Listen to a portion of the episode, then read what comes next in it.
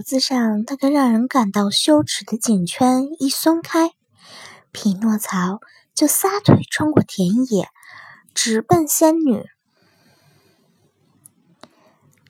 直奔仙女家。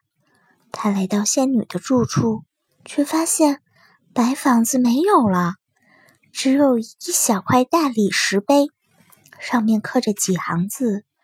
这里安眠着天蓝色头发的仙女，他的弟弟匹诺曹将他遗弃，他因过度悲伤而骇然长逝。匹诺曹读完这几行字，就跪倒在地上，嚎啕大哭起来。他哽咽着说：“哦，我的好仙女，你怎么死了？”如果你真的爱我，那你就复活吧，让我孤零零的，你不觉得难过吗？他伤心极了，哭了整整一夜。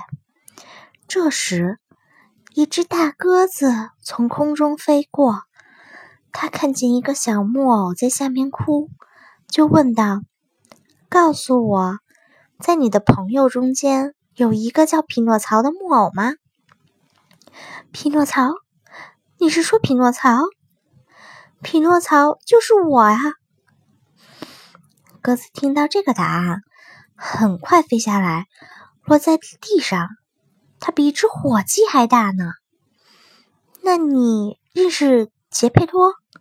鸽子又问。认识，他是我的爸爸。他跟你说起我了。他还活得好吗？他还在找你，已经找了四个多月了，却连你的一点消息都没有。现在还正在海边造船，想到别的国家去找你呢。从这里到海边有多远？匹诺曹焦急地问道。一千多千米，鸽子说道。一千多千米，我怎么才能见到我的爸爸？你要去的话，我带你去。你可以坐在我的背上。于是，匹诺曹骑到鸽子的背上，紧紧抱住鸽子的脖子，鸽子就带着它飞了起来。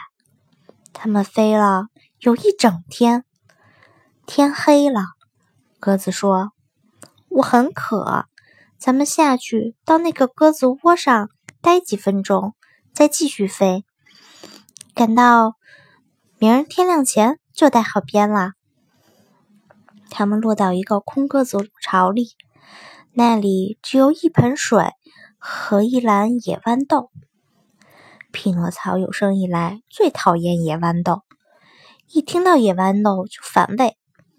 可这天晚上，他大吃特吃，都吃光了，才转脸对鸽子说：“我从没想到野豌豆这么好吃。”你得记住，鸽子回答：“一个人到了真正饥饿又没别的东西吃的时候，就连野豌豆都觉得好吃。